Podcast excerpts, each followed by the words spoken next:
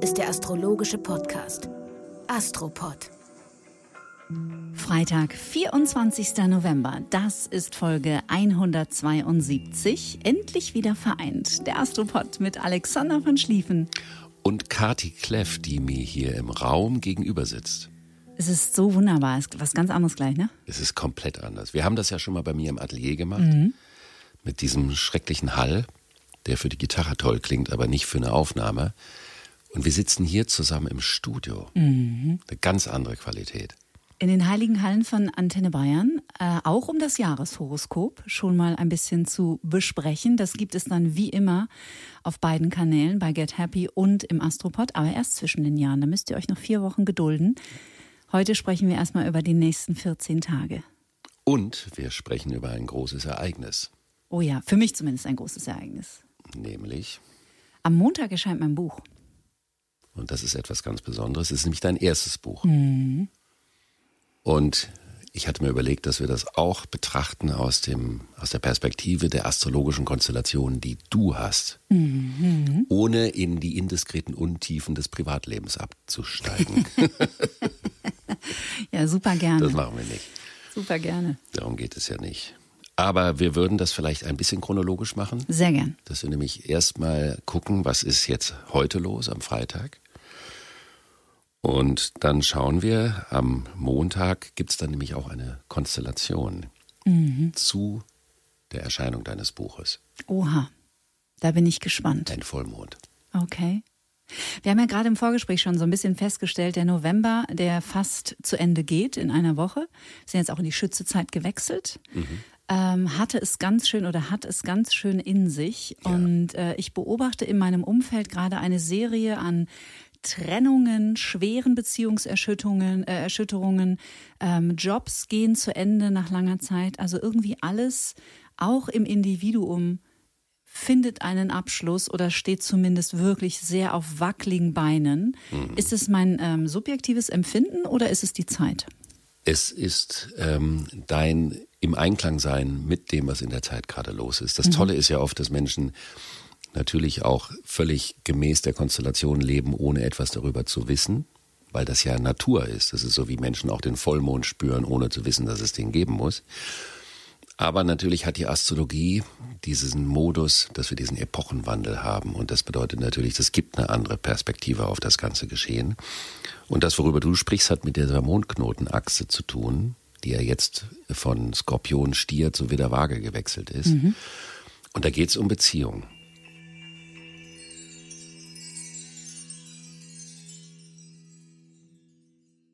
Und da geht es vor allen Dingen um das ganz große Hauptthema. Wir machen jetzt mal einen Sprung nach vorne. Das entspricht auch unserer Art, die Dinge zu machen. Ähm, ich springe jetzt mal vom Freitag auf den Mittwoch mhm. vorab. Mhm.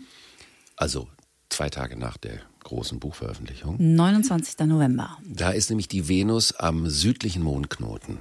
Und die, der südliche Mondknoten ist das alte Verhalten, das vertraute Verhalten, das Verhalten, wo man sagen würde, indem man seine Sicherheitszone nicht verlässt. Mhm.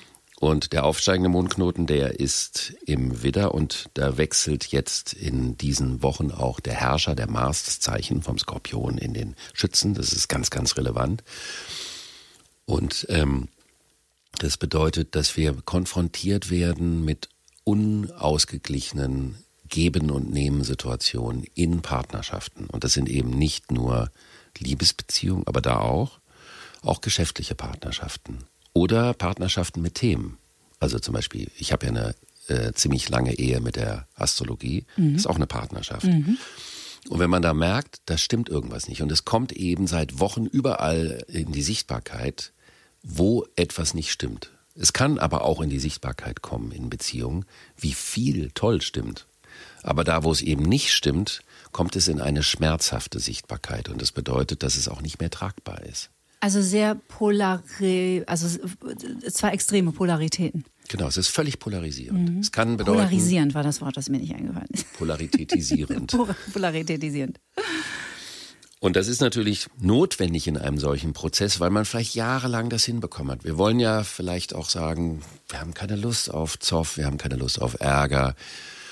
Wir sind bereit, Kompromisse zu machen, aber sind jetzt an Punkten, wo die Kompromisse falsch sind und mhm. wo die Kompromisse dazu führen würden, dass sich Ungleichgewichte im Kontrapunkt zum Wertesystem unten einnisten. Das sieht man auch in der Welt. Die Konflikte in der Welt sind Konflikte, wo man eben nicht mehr sagen kann, ja, okay.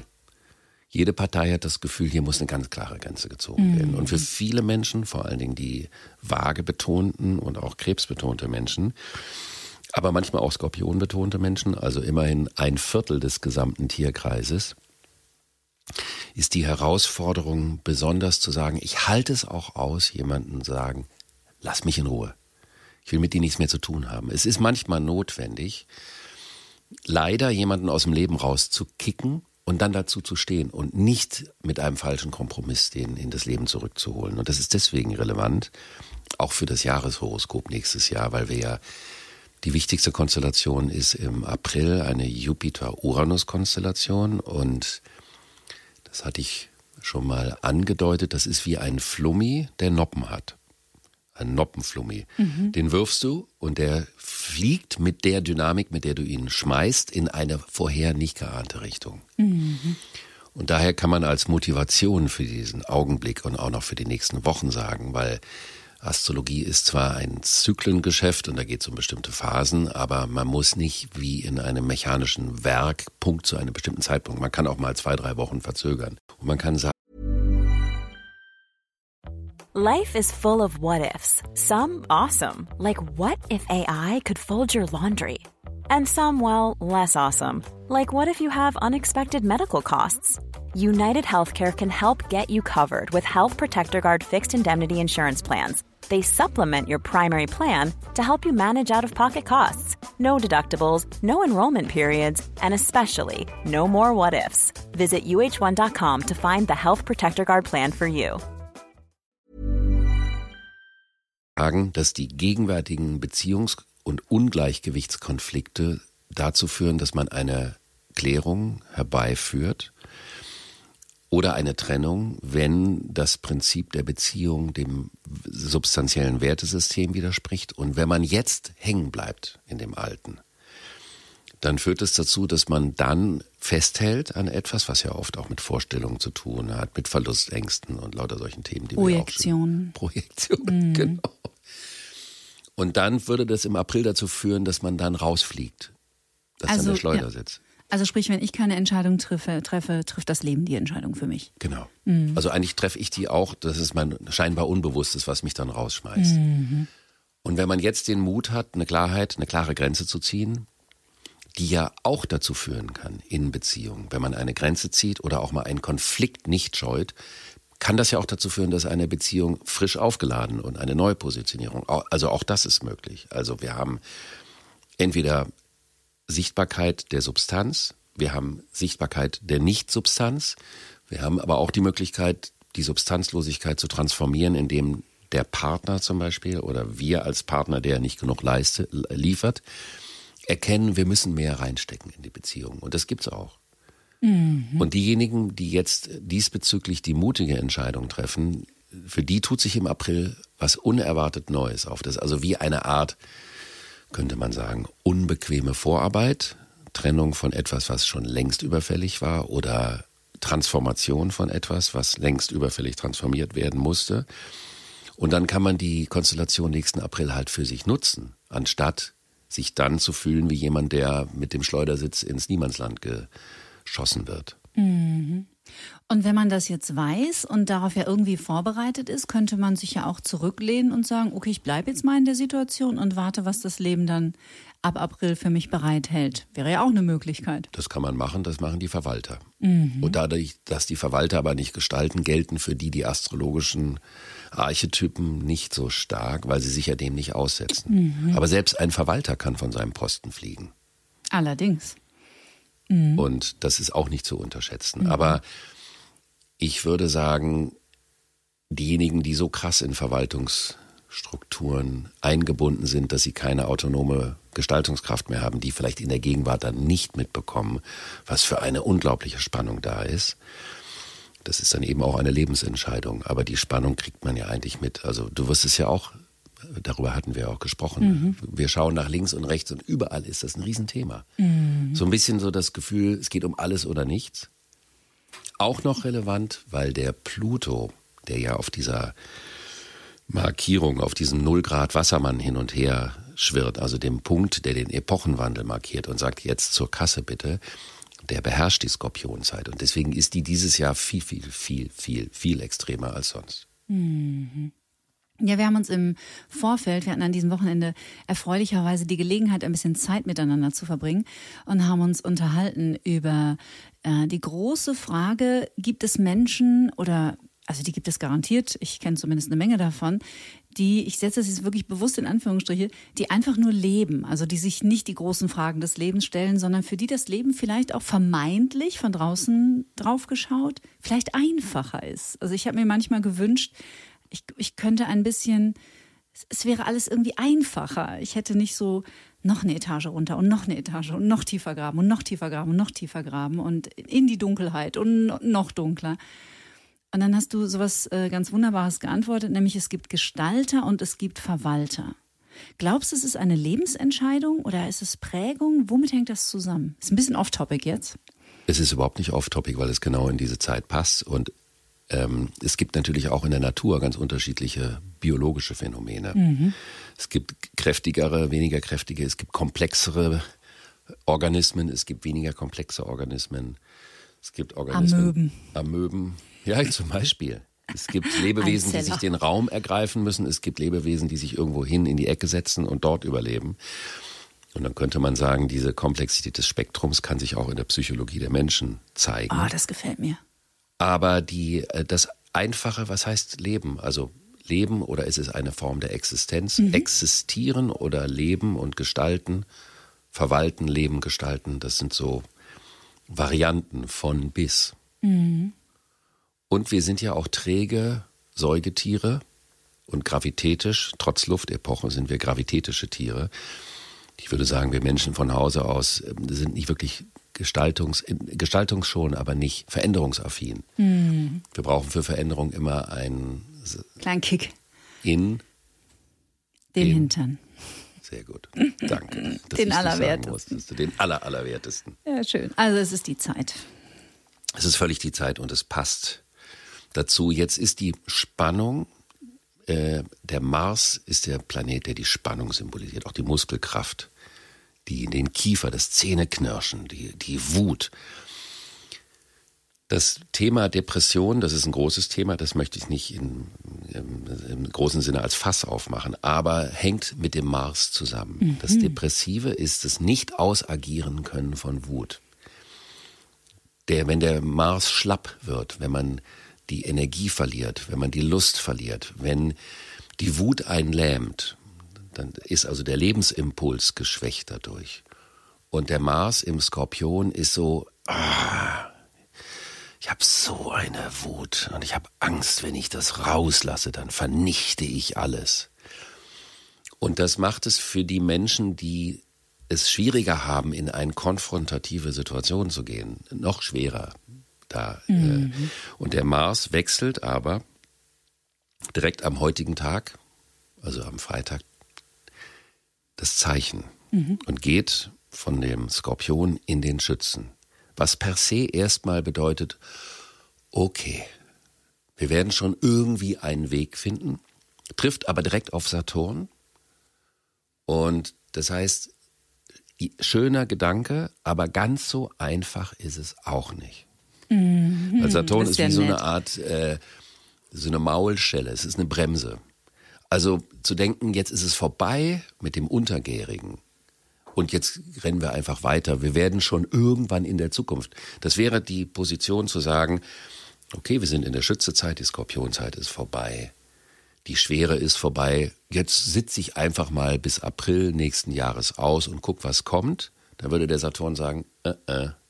Also der Saturn sieht die ganze Sache etwas realistischer der sieht die Sache realistischer und ermahnt auch an die Verantwortung, die da dran hängt. Mhm. Was ja nicht negativ, also ermahnen nee, ist ein doofes Wort, aber. Er erinnert. Er erinnert. Und er erinnert auch daran, dass die Verantwortung etwas Positives ist und vielleicht gerade in so einer Luftepoche mehr gebraucht wird. Die Verantwortung des Einzelnen für das Wertesystem, für die Menschlichkeit, für die Vielfalt oder wie auch immer. Mhm. Aber der Mars zieht natürlich dann weiter. Und dann kommen wir zu dem großen Tag, dem Mondtag, an dem ein Vollmond ist, passend zu der Erscheinung deines Buches. Das wusste ich gar nicht. Musst du auch nicht, dafür bin ich ja da. Mhm. Für diese Zusammenhänge. Und das ist, der Mond ist in den Zwillingen und die Sonne im Schützen. Mhm. Und da geht es um die Frage, wohin soll die Reise weitergehen? Das ist schon mal interessant. Mhm. Aber auch das ist in Spannung zum Saturn und das würde bedeuten, dass man es sich auch diesbezüglich nicht zu einfach machen soll. Aber wenn man das weiß und wenn man seine Verantwortung erfüllt und trägt, dass man weiß, okay, es ist eine tolle Aufgabe, die vor mir liegt. Und das ist natürlich eine ganz spannende Konstellation zum Erscheinen deines Buches. Schütze Zwilling ist auch eine sprachliche, eine Kommunikationsebene. Und darüber hatten wir auch ein Gespräch. Wir haben uns ja auch mhm. während des Verfassens des Buches hatten wir Austausch. Und mhm. ich war ähm, total erstaunt, wenn du dich erinnerst, weil es dein erstes Buch ist. Und ich habe ja schon drei Bücher geschrieben. Das meine ich jetzt nicht im Sinne des Angebens. Und weiß, wie, was das bedeutet, da erstmal reinzukommen. Ganz viele Menschen trauen sich nämlich nicht wirklich ein Buch zu schreiben. Weil das auch bedeutet, was auf den Punkt zu bringen. Mhm. Und ich war total begeistert und erstaunt von dieser flüssigen, heiteren Leichtigkeit der Sprache. Und das saß einfach. Zack. Mhm, vielen Dank. Das hat mich total begeistert. Ich liebe die Sprache einfach und ich habe immer gern geschrieben und ich glaube, da spreche ich jetzt auch für ganz, ganz viele Menschen, die uns in diesem Moment zuhören, weil ich so viele auch kenne, die schon ihr Leben lang davon träumen, ein Buch zu schreiben, aber diesen ersten Schritt sich nicht trauen zu gehen. Und ähm, also auch als Ermutigung es einfach zu machen, auch vielleicht ohne ein Ziel so, das wird eh kein Bestseller, ist doch egal, fang doch einfach an. Es wird sich dann zeigen, wo es, wo es hingeht. Aber diese Tür mal zu öffnen und auch, ich finde wirklich, weil wir ja auch eingangs über Beziehungen gesprochen haben, man baut eine Beziehung zu diesem eigenen Buch auf mhm. und, und äh, muss sich da auch behaupten. Wir haben ja heute Morgen darüber gesprochen, wie du in Beziehung mit deinen Bildern bist und ja auch mal teilweise im Krieg bist oder im Kampf mit deinen Bildern. Ja. Und sowas bei dem Buch auch. Das ist auch ein gutes Zeichen, wenn das so ist, weil das ja bedeutet, es findet ein Transformationsprozess statt. Wenn du, darüber hatten wir ja auch gesprochen, mhm. wenn das ähm, äh, Produzieren eines Buches, eines Textes oder eines Bildes nur bedeutet, ich habe eine Vorstellung davon und die wird umgesetzt, dann heißt das ja, ich erreiche nur das, was ich mir schon vorstellen könnte, konnte oder könnte. Aber da passiert die Magie nicht. Da passiert die Magie nicht. Und das, und das Entscheidende ist ja die Grenze, diese Grenze ja. zu überschreiten und immer wie ein Trüffelschwein an dieser Grenze rumzuschnuppern, um zu gucken, ob es da irgendwo ein, eine Möglichkeit gibt, in einen Bereich zu gehen, wo etwas entsteht, mit dem du vorher gar nicht hast rechnen können. Mhm. Und dann sind wir an der Quelle. Und dann sind wir an der Quelle. Und das ist der eigentliche Agens der schöpferischen Kraft oder der Kreativität, mhm. wie man das so schön nennt. Ja. Und dieser Aspekt spielt eine ganz große Rolle dabei. Und dann äh, ist in deinem Horoskop ich habe mir das natürlich sehr, sehr ausführlich angeguckt. Ich habe es übrigens auch noch nicht gehört. Also ich sitze jetzt hier auch äh, ganz unbe unbefleckt und bin sehr gespannt, was du jetzt sagst. Unbefleckt, Immaculata. sehr schön. Skorpion Wassermann ist Pluto Uranus. Mhm. Das ist rein und raus. Beides. Skorpion rein, Verbindung, Sicherheit, Hingabe auch. Wassermann bitte bloß nicht festgehalten werden. Und mit Nils Holgersen von oben die Dinge betrachtend. Mhm. Also auch die Freude mit den Aliens. Da gibt es eine Person, über die wir uns nicht immer so einig sind und das liegt an einer anderen Beziehung zu dem Alienhaften, mhm. die für dich anders konnotiert ist als mhm. für mich. Und das kann man ja auch aus so einer Perspektive betrachten. Und das kann schon eine lebenslange, ich nenne es mal Schlacht sein zwischen Ja oder Nein, rein, raus, mhm. drin bleiben, nicht drin bleiben. Und du hast schon seit geraumer Zeit den Saturn, der ja dafür steht, wie wir unserem Leben Gestalt geben, wie wir Verantwortung, wie wir mit den Konsequenzen, wie wir Resultate schaffen. Also auch die Erfahrung, die Souveränität, das Können, das ist alles Saturn. Und der Saturn ist schon vor einiger Zeit über deinen Aszendenten gelaufen. Das ist der persönlichste Punkt im Horoskop, der mit dem Zeitpunkt der Geburt und dem Ort der Geburt zusammenhängt. Und der sagt, was deine individuelle Lebensaufgabe ist. Und deine individuelle Lebensaufgabe ist rein oder raus. Bleib ich, bleib ich nicht. Also das, was ich eben skizziert habe. Mhm.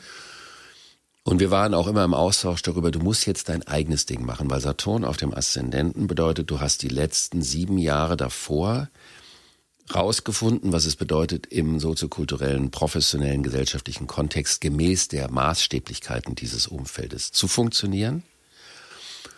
Und dann, wenn der da drauf kommt, geht es da um die Frage, ähm, welche Essenz ziehe ich daraus, um mein Projekt zu machen. Das mhm. ist also ein Punkt der Individualisierung und das Coole, wenn man das eben nicht mit 20 hat, sondern drei Jahre später, dann hat man schon viel Erfahrung. Dann kann man mit so einer Konstellation viel mehr anfangen. Wenn man so eine Konstellation in jungen, ganz jungen Jahren hat, dann erlebt man das nur als eine Bedrückung, weil man ja etwas bringen soll, wofür man das Handwerkszeug noch gar nicht mm. hat mhm. entwickeln können. Das ist nicht dein Problem. Und du hast dir aber ein bisschen Zeit gelassen und der Saturn ist immer noch da. Und jetzt ist eine andere Konstellation dazugekommen. Es gibt die sogenannten Sonnenbogen. Ich versuche das ganz einfach zu halten. Es mhm. gibt diverse rhythmische Konstellationen, die man sich anschauen kann, wie man das Horoskop nach vorne und nach hinten bewegt, um sogenannte Auslösung sich anzuschauen. Und da ist die Mondknotenachse, also das Thema der seelischen Persönlichkeitsentwicklung, die ist jetzt, ich nenne es für diejenigen, die wissen, was es heißt, die anderen müssen es nicht wissen, mit der Sonnenbogendirektion auf deinen Aszendenten gekommen. Du hast also gewartet, bis eine Art, man nennt das Inner Urge, eine innere Notwendigkeit, dich persönlich so äh, betrifft oder anstimuliert, dass du diese Aufgabe Saturn im ersten Haus, das ist jetzt mein großes Ei. Mhm äh, in Angriff genommen hast. Und dann kann man sagen, unter einer solchen Konstellation sowas zu machen, ist ein Statement. Ganz unbewusst aber. Das ist noch besser so. Und dann hast du das auch noch genannt, weil der Aszendent ist der persönlichste Punkt. Ja. Ach krass. Da geht es um das Ich. Ach krass. Und wie heißt dein Buch? Wie ich ich wurde. Genau. Jetzt ist die Frage, was heißt denn ich? Mhm. Wer ist denn das Ich, was das Ich wurde? Weißt du das oder weißt du das nicht? Ich ähm, schreibe darüber im ersten Kapitel. Für mich ist die Definition mein wahres Selbst ohne all die alten Überlebensstrategien, die Überlebensreaktionen, Überlebensmechanismen, ohne Anpassung, ohne, ähm, ohne People-Pleasing, ohne, ohne all das. Also im Grunde genommen ich glaube, der Weg in die eigene Authentizität ist auch jetzt mit diesem Buch auch für mich nicht beendet. Ich glaube, darum ist es ein Prozess, der wahrscheinlich ein Leben lang währt. Aber doch dieser, dieser, ich, ich glaube, Authentizität, da muss man sich rein entwickeln. Ich glaube nicht, dass man über sich behaupten kann, ich bin total authentisch. Also zumindest weiß ich heute, dass ich lange dachte, ich sei authentisch, aber ich war es überhaupt nicht, weil ich so gefangen war in, in alten Überlebensstrategien, in freundlich sein, angepasst sein. Äh, für mich war nichts ein Problem, bedürfnislos sein und so. Und erst heute weiß ich, dass das unbewusste Manipulationsstrategien von mir waren, um Sicherheit zu kreieren. Das hat mein, genau, das hat mein autonomes Nervensystem von ganz alleine gemacht. Also würde ich sagen, oh. dass, dass der Mensch, der ich geworden bin und auch immer noch werde, ähm, ein Mensch vor allem ohne Überlebensstrategien bin. Oder zumindest habe ich ein anderes Bewusstsein dafür entwickelt. Aber deswegen lande ich trotzdem hier und da mal wieder drin. Aber das Bewusstsein ist ein anderes. Genau, und wenn man, je mehr man sich versucht zu überzeugen davon, dass man schon so weit sei, desto mehr ist das oftmals ein Indikator, dass man meint, etwas zu wissen, was man nicht wissen können muss. Mhm. Und auch nicht wissen kann auf eine bestimmte Art. Das ist so, wie wir uns ja auch nie wirklich sehen. Weil genau. wir uns im Spiegel sehen, wir sehen uns auf Fotos, aber nicht 3D. Genau. Also so wie ich dich jetzt sehe, so siehst du dich nicht und umgekehrt ganz genauso. Mhm. Aber ein Gefühl ist schon ein Thema, dass man ein Gefühl dafür haben kann, was passiert. Aber es ist vermutlich immer hilfreicher, das nicht mit einem Entwicklungsstatus zu labeln, Weil das ja bedeutet, dann gibt man sich einen Haken und das kann auch zu einer Verlangsamung des weiteren Prozesses führen, mhm. der bei dir hinsichtlich des Themas Sprache weitergeht. Mhm. Deine Sprache finden.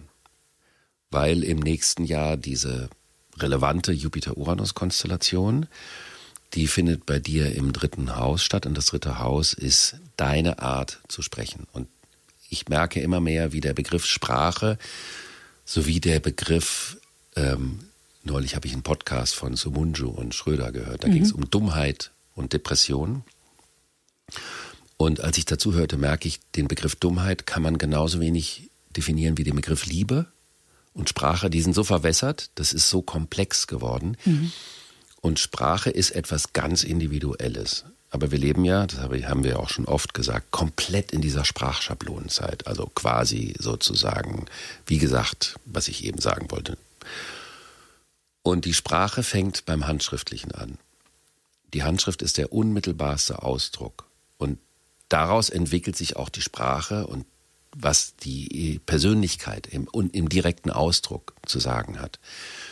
Und das ist etwas, selbst Menschen, die ihre Handschrift versuchen, im ästhetischen Sinne zu manipulieren, können die Aussage der Handschrift nicht verändern, weil selbst das sichtbar ist. Mhm. Und somit geht es in der Sprache darum, was ist deine Sprache? Also wie formulierst du die Dinge?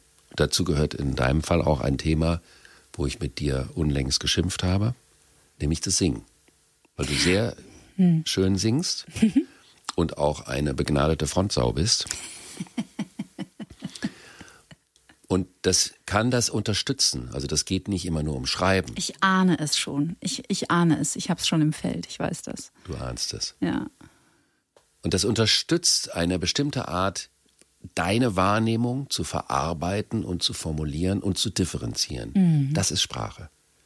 Sprache ist nicht, ich reihe mich ein in eine Art der Kommunikation. Das ist dann eben nur Kommunikation. Sprache heißt, ich nehme wahr, ich reflektiere, ich fühle, ich denke, ich versuche das komplex zu begreifen und dann wiederzugeben. Mhm. Und deswegen ist Sprache was wahnsinnig Lebendiges, wenn es eine Sprache ist und keine Sprachfloskelei. Das ist ein schöner Reminder, finde ich, ähm, für ich hoffe nicht nur für mich, ich darf hier heute so viel Raum einnehmen. Erstmal vielen Dank dafür an dieser Stelle an dich, aber natürlich auch an alle, äh, die uns zuhören. Das ist aber ein schöner Blick zum Beispiel auch oder ein kleiner, ein schöner Reminder, dass Sprache natürlich sehr viel mehr ist als das gesprochene Wort, sondern dass ja Sprache eine Form des Ausdrucks ist. Und ob ich jetzt meinen Körper sprechen lasse, meine Gesangsstimme, meine Gitarrenkunst, meine Bilder, hm. es ist ja alles ein Ausd eine, eine Form von Sprache. Ja, alles ist Sprache. Ja, genau. Sprache ist viel, viel komplexer, als wir denken. Wir haben ja. den, das Verständnis von Sprache zu sehr auf Kommunikation reduziert. Ja, genau. Kommunikation ist eine Funktion und hat einen Zweck. Sprache ist erstmal Ausdruck vor Zweck. Mhm. Das ist eine andere Ebene. Mhm. Und daher bin ich gespannt, wie sich das bei dir ausweitet, weil die persönliche Sprache auch bedeutet, immer mehr zu sich zu finden und dann auch zu wissen, was ist sinnvoll für mich und was zu tun ist nicht sinnvoll. Wie viel Konzept brauche ich für die Dinge? wie viel Erleben brauche ich, wo steht Konzept und Erleben manchmal miteinander im Widerstreit, wie, welche Dinge kann man dann streichen. Deswegen ist es eine schöne Reise. Mhm. Und vielleicht sei erwähnt, diese Idee steht schon seit über einem Jahr im Raum, aber es war einfach dieses Jahr nicht dran. Vielleicht ist es ja nächstes Jahr dran. Wir werden es sehen. Alexander und ich träumen davon, eine kleine Astropod-Tour zu machen, wo wir praktisch die Musik, denn du bist ja auch ein fantastischer Musiker, fantastischer Jazzmusiker, wo wir praktisch ein bisschen Talk machen und ein bisschen Live-Musik und es sollen Fragen gestellt werden können. Wir bräuchten eigentlich nur jemanden, der die Tour organisiert, logistisch. Also falls irgendwie ein Planer oder ein Booker zuhört, wir sind da total aufgeschlossen. Vielen Dank. Sehr schön. Ja. Sehr, sehr schön. Jetzt sind wir ja so ein bisschen, ähm, was ich aber im Grunde genommen sehr angenehm finde, das nicht so linear durchzudeklinieren. Mhm. Also zwei Tage nach dem Erscheinen deines Buches, passend zum Vollmond, ist dann diese, die Venus am Südknoten, also da, wo sie den Teil, den sie beherrscht, wo man ganz klar nochmal konfrontiert werden kann mit falschen Kompromissen. Mhm. Das kann sich auch zum Beispiel hinsichtlich ähm, eines Projektes wie ein Buch oder anderen Dingen, da kann man ja auch falsche Kompromisse machen. Man kann ja auch mit dem, wie man formuliert, wie man die Dinge präsentiert, kann man auch Kompromisse machen. Das ist nicht immer nur Beziehung, aber es geht schon sehr, sehr stark um das Thema der Beziehungen dabei. Dann wechselt am Freitag, also vier Tage nach Erscheinen deines Buches, 1. Dezember. 1. Dezember, wechselt der Merkur vom Zeichen Schütze in das Zeichen Steinbock, was für diese Zeit insofern ein Thema ist, weil Merkur im Schütze heißt, ich habe eine Meinung und meine Meinung ist mir wichtig. Meine Meinung über ist mir wichtig. Meine Meinung zu wissen, dass ich was weiß, was du nicht weißt, was aber dann auch wiederum eine Meinung ist, ist also so ein Schwadronieren im Meinungsraum. Mhm. Und Merkur im Steinbock äh, hat darauf nicht so große Lust. Er sagt, jetzt gucken wir mal ganz konkret. Nehmen wir mal an. Du bist der Meinung, du weißt was, weil du dich mit bestimmten Informationsquellen auseinandersetzt, ich mit anderen Informationsquellen. Trotzdem, dass man guckt, was ist denn die reale Basis und was ist das, was wir greifen können. Merkur im Steinbock ist eigentlich so eine Art Mathematik.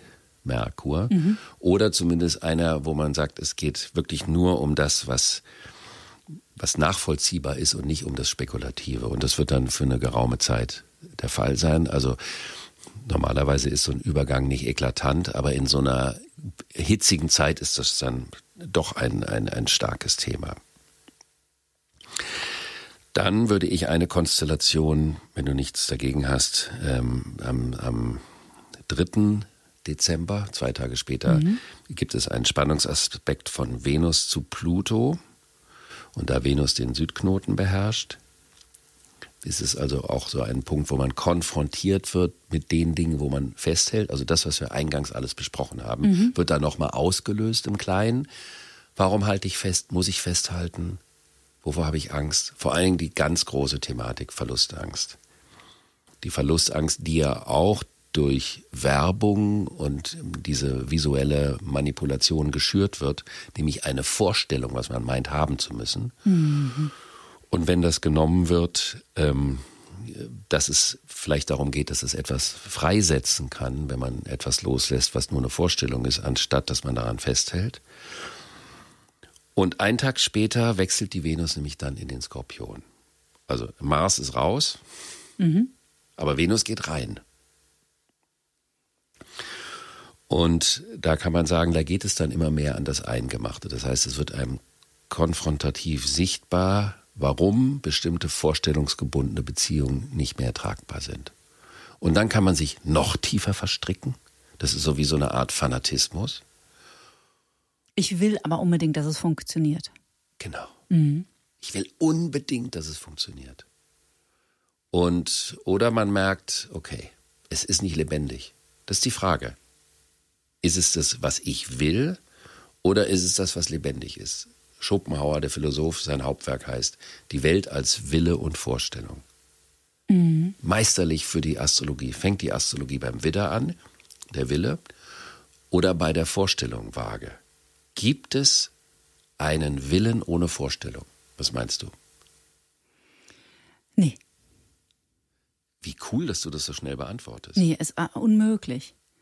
Weil es ist ja, wir, wir, also wo ein, wo ein Wille ist, muss es ja eine Idealvorstellung geben. Und wenn ich eine Inspiration aus der Traumaheilung dazugeben darf, häufig wiederholt sich unbewusst, also gerade wenn wir zum Beispiel an Bleiben wir mal beim Beispiel bei einer romantischen Beziehung und wir halten so ganz krass an dieser Beziehung fest, obwohl sie uns vielleicht schon seit geraumer Zeit überhaupt nicht gut tut und es gibt Teile in uns, die wissen das. Ja, mhm. oder Genau. Im klaren Ich weiß ich, mir tut diese Beziehung nicht gut, aber ich hänge in diesem Film, dass ich unbedingt will, dass sie funktioniert.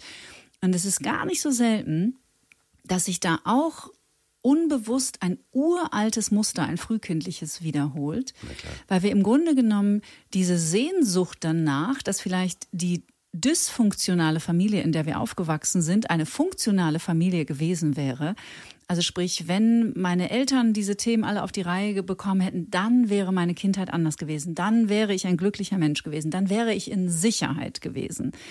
Ja, das fließt da häufig mit ein, dass wir das unbewusst reinszenieren, dann in mhm. Beziehungen.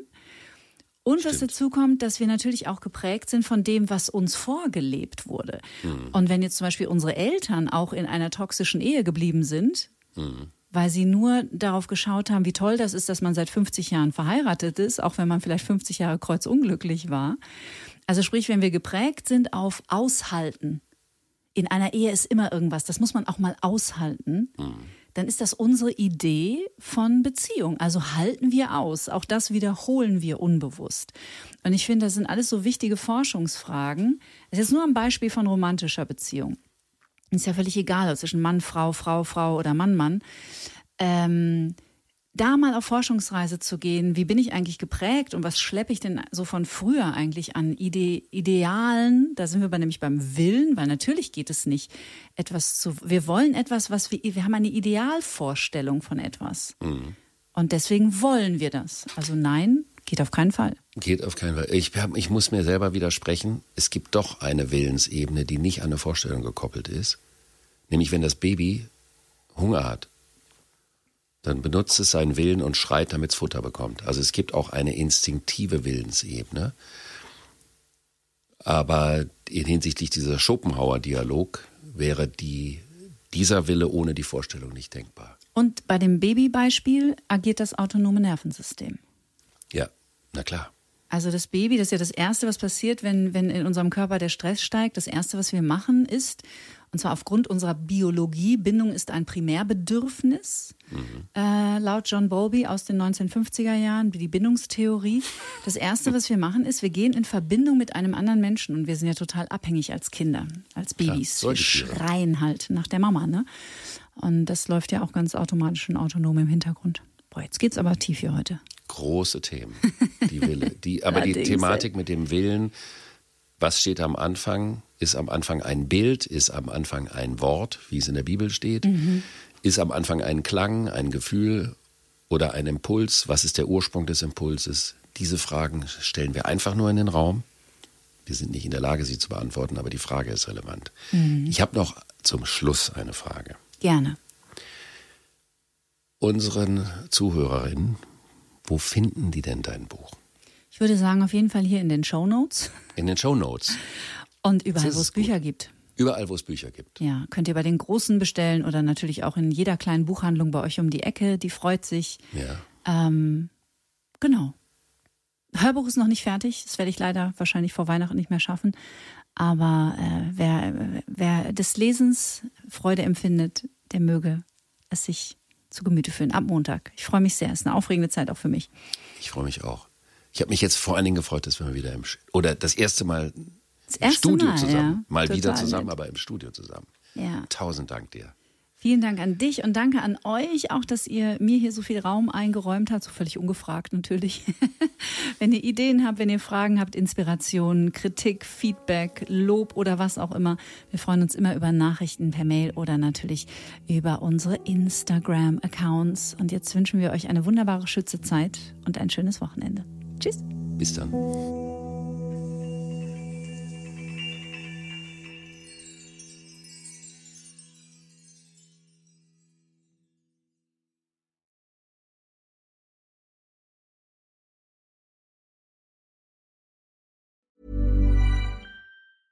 Mom deserves the best, and there's no better place to shop for Mother's Day than Whole Foods Market. They're your destination for unbeatable savings, from premium gifts to show-stopping flowers and irresistible desserts. Start by saving 33% with Prime on all body care and candles. Then get a 15-stem bunch of tulips for just $9.99 each with Prime. Round out Mom's menu with festive rosé, irresistible berry chantilly cake, and more special treats. Come celebrate Mother's Day at Whole Foods Market.